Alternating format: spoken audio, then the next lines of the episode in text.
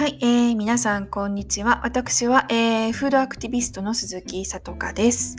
えー、まあ、本日ですね、えー、前回の有機農業、えー、オーガニックに引き続き、まあ、こちらも関連する、えーまあ、観光農業では、えー、もう非常に多く、まあ、ほとんどだと思うんですが、え、使用されているグリホサートというですね除草剤について、え、お話をしていきます。えー、私もですね、えー、ビオナチュラコーというウェブサイトを運営していて、そちらの方でグリフォーサートに関連する、えー、記事をいくつか上げているんですが、最近ですね、アクセス数が伸びているので、あの、なんとなく皆さんが、えー、まあ、気にされてきているのかなというふうに、えー、感じています。えー、グリホサートというのは、まあ、ラウンドアップという、えー、まあ、商品があるんですが、まあ、こういった、えー、除草剤に使用されている有効成分になります。で、農業はもちろんのこと、えー、まあ、公園や、えま道路の通りですね、そして学校などの、え公共の場所でも使用されています。よくね、あの、なんか敷地のコンクリートの、えー、ところに少しあの雑草が生えていると思うんですが、まあ、そういったところに散布している風景、光景を見たこと、えー、ありますでしょうか？私はね、何回か、えっ、ー、と、そのタンクを背負ってですね、その中に、えーと、薬薬品が入ってるわけなんですが、えー、まあ、その除草剤をかける人はマスクをして、えー、やっているというところを目にしたところ、ことがあります。まあね、この除草剤というのは世界で最も広く販売されているというふうに言われているんですが、えー、まあ、特にね、えー、小麦製品に多く見られるという、まあ、グリホーサートなんですね。で、多くの観光農業をしている農家さんというのは、まあ、春に作物ができる前に、えー、この除草剤を日常的に使用して、えー、畑に生えている雑草をきれいにしています。またですね、あの収穫をより簡単に効率的にするために、えー、その食物を乾燥させるために、えー、散布する、えー、グリホサートの使用の仕方もあるんです。まあね、あのグリホサートというのは、まあ、一部の作物を、えまあ、殺し乾燥させる、えー、まあ、機能があるので、まあ、そうすることで収穫や栽培というのが、えー、より行いやすくなるんですね。まあ、特にあの農業の機械の、えー、コンバインハーベスターというものは、まあ、より早く、えー、移動することができるため、えー、まあ、収穫時により多くの面積を素早くカバーできるように、えま、このグリホサートを、え散布して、えその作物を乾燥させ、え効率的に、え収穫を行うコスト削減をするという方法が、え農家さんの方ではあるそうです。えー、まあね、しかし、まあ、この収穫間際にグリホサートを使用してしまうと、まあ、食食品というふうにあのなった、えー、場合、え、まあ、食品よりこの残留農薬のあの検出がさらに高まるわけですね。でグリホサートによる、まあ、その健康被害については、えー、もう何年も前から懸念されてきたわけなんですが例えばこのグリホザートはまあ発がん性物質でありますよというふうにあの世界保健機関の WHO も、えー、示唆しています。でまあねがん性腫瘍を、えまあ、引き起こす、えー、先天性の欠損症えー、またですね、他のまあ発達障害を引き起こす可能性がある、えー、ホルモンか乱物質であるというふうに言われています。まあね、あの、これはもう豆知識なんですが、まあ、日本の小麦粉の9割というのは、まあ、大体日本国外より輸入をしているわけですね。えー、まあ、半数近くの、えー、生産国がアメリカからというふうに言われています。えー、で、まあ、グリホサートの あの残留農薬が検出されるその小麦粉の多くは国外のものとも言われているので、あのまあね、ぜひちょっと小麦粉製品を、えー、買うときはぜひ気をつけてください。えー、でね、農林、えー、水産省のこれ調べによると、日本人の、えー、1人当たりの小麦の消費量というのは年間 32.4kg だそうです。結構、あのー、多いですよね。えー、まあね、グリホサートというのは、実はまあ現在一部の国や都市、州などで、あの取扱禁止一部取扱禁止または、えー、全面取扱禁止という動きが相次いでいるんですね。で、えー、まあね、グリホサートをこの使用しているラウンドアップという、まあ、除草剤メーカーは、まあ、もちろん自分たちが売っている製品なので、使用しても健康上のリスクがないということを実証している、まあ、多数の研究を引用しているわけですから、あの、まあ、大丈夫じゃないかって思う方もいらっしゃるかもしれないんですが、まあね、自社製品なので、まあ、自分たちがね、都合のいいような、あの情報を選択していきますよね。まあ、しかしですね、まあ、アメリカのワシントン大学の、えー、研究者による研究では、まあ、そのグリホサートの本質的な暴露をした場合、えー、非保持筋リンパ腫のリスクを41%も上げることが分かっています。で、まあ、一方、カナダ、オーストラリア、ドイツ、ニュージーランドおよび日本の、まあ、規制当局というのは、えー、グリホサートを、まあ、非発がん性物質と分類しているんですが、えー、まあね、これをどういうふうに捉えるか、すごく、あのー、個人によってね、違ってくるとは思いますし、えーまあ、だからこそね、倫理の余地があるからこそ、えー、まあ、ぜひね、気をつけた方がいいんじゃないかなというふうに、私個人的には思っています。まあ、全てね、これはあの情報の選択につながるので、あの、ぜひね、あの、皆さんが関心を持った場合は、えー、まあ、それらの情報をご自身で集めて、まあ、何を自分が、えー、信じたいのかっていう、まあ、その情報の選択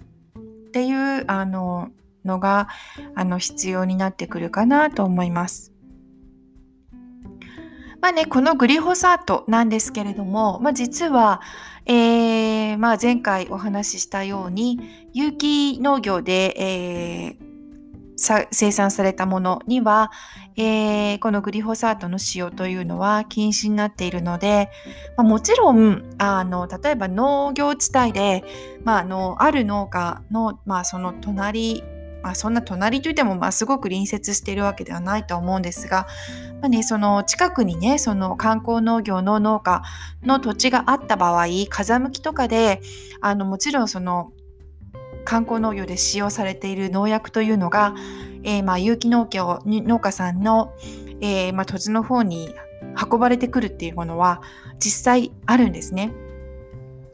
えー、なので、えーと、グリホサートを、えー、有機農業で生産された、えー、もので、あの治験あ、まあ、その検査をしてみると若干数出てきたりもするんですがあの、まあ、有機食品に変えることでもう相当の、えー、パーセンテージが、えー、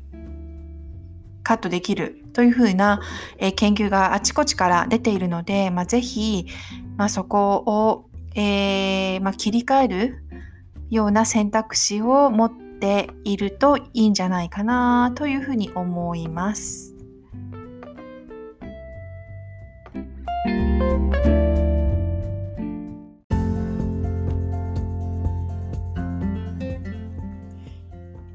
はい、えー、それでは、えー、先ほどお話ししたグリホサート以外にも、まあ、実はその観光農業で生産された、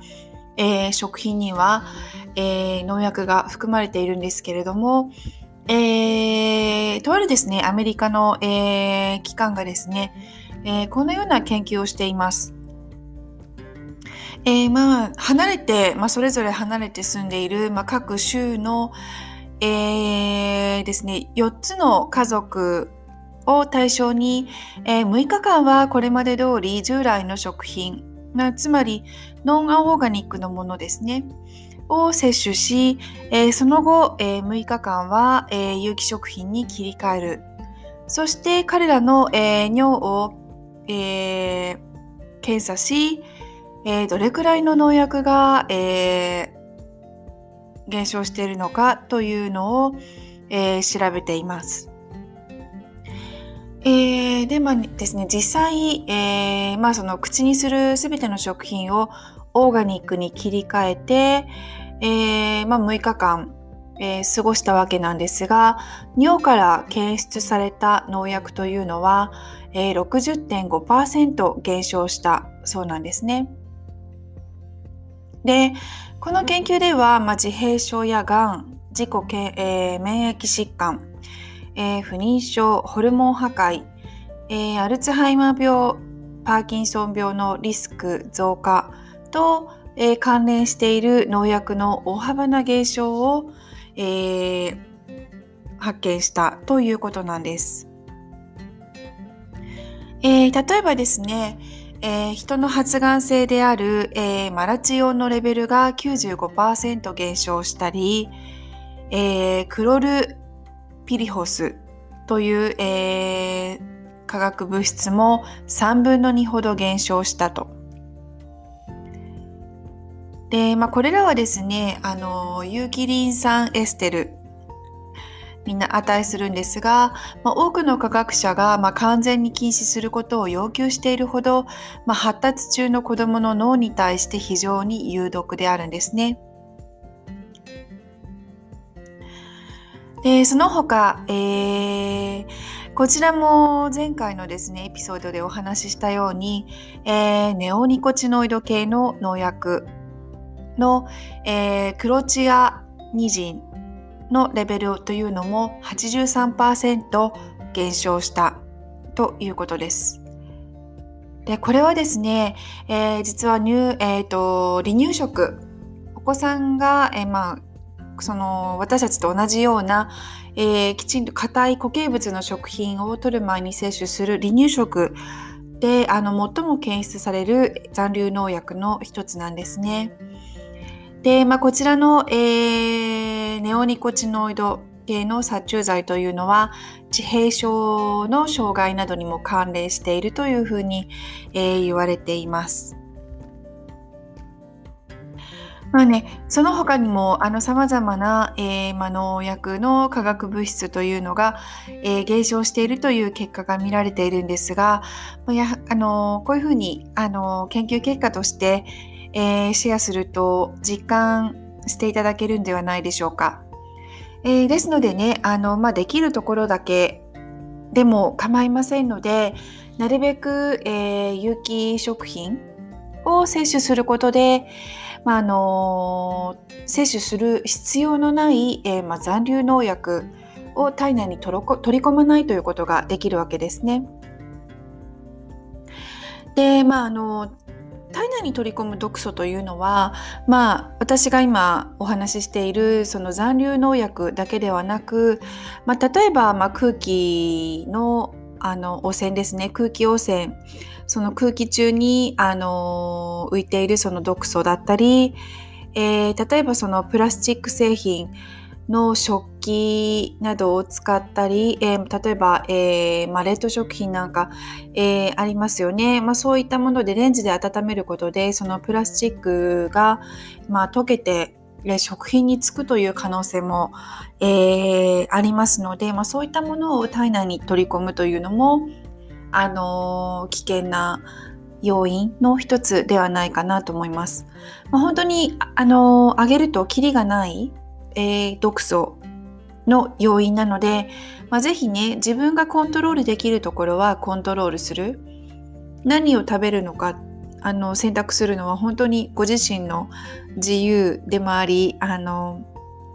権利でもあるので、まあ、ぜひねそういった食品の、えー、残留農薬食品の、えー、添加物などですねあのもう少し気に気にしてあの何を食べるか考えてみるというのも、えー、まあ、一つねあのいい方法ではないかなと思います。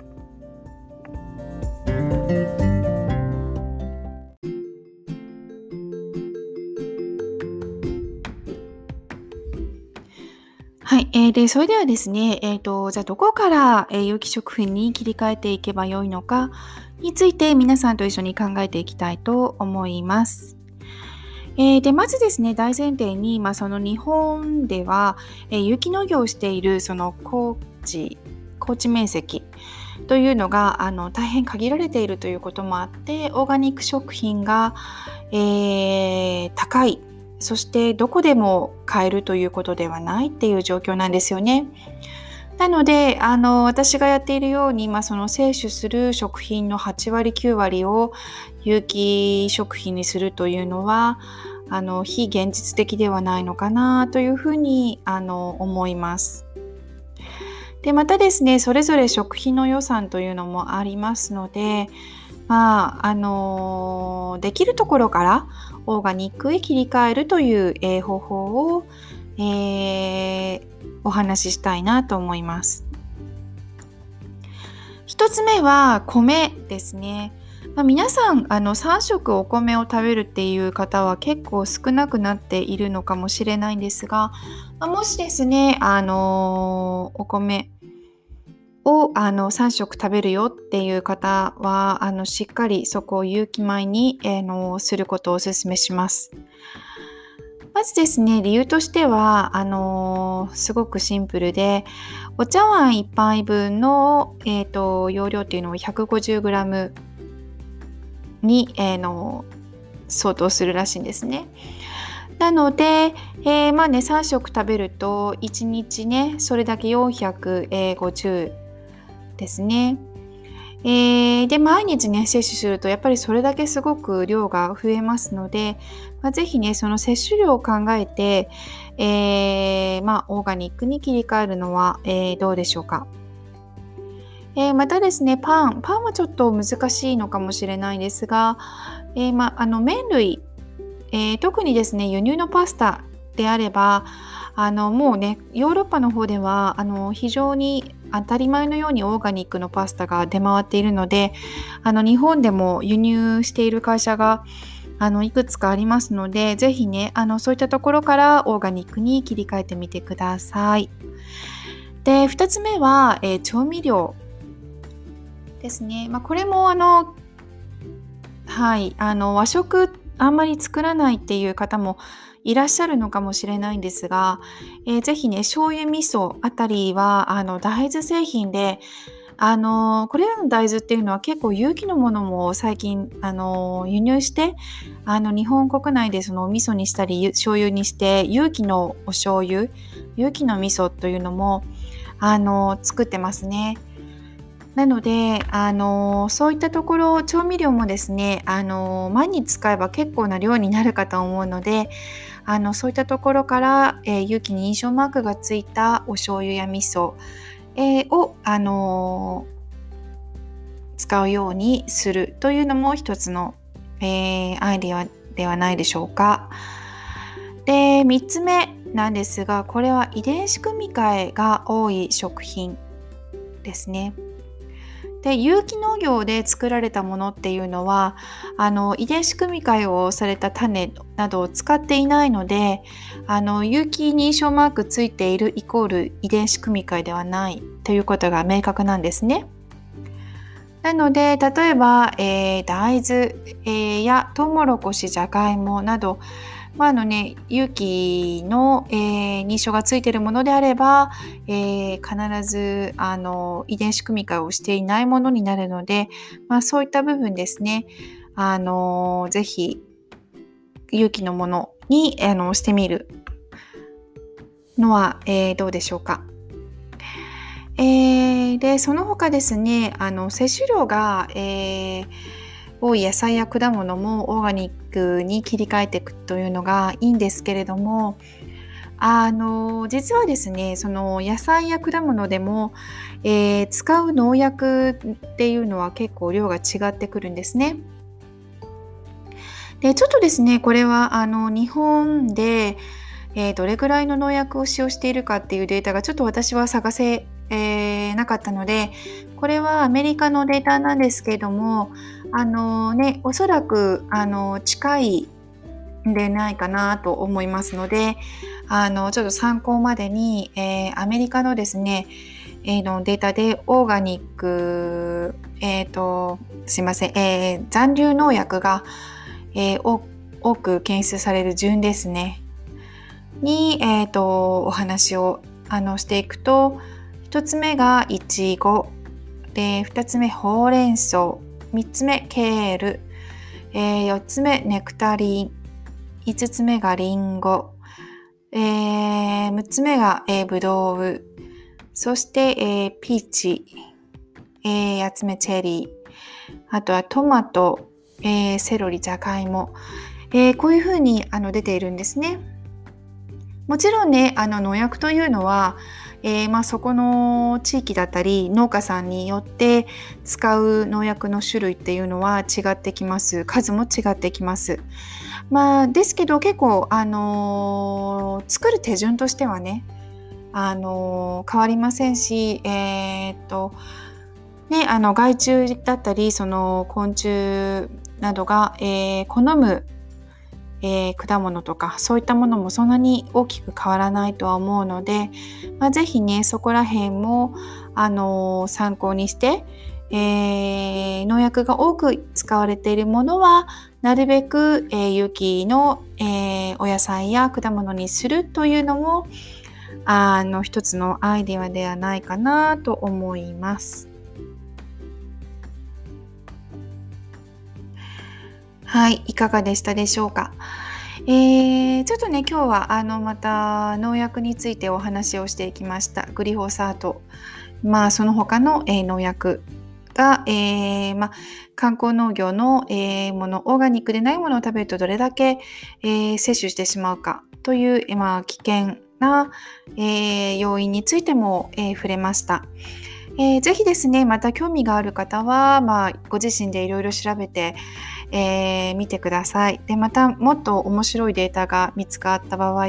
ぜひあの私と共有してくださると嬉しいです。えー、それではまたお会いしましょう。ありがとうございました。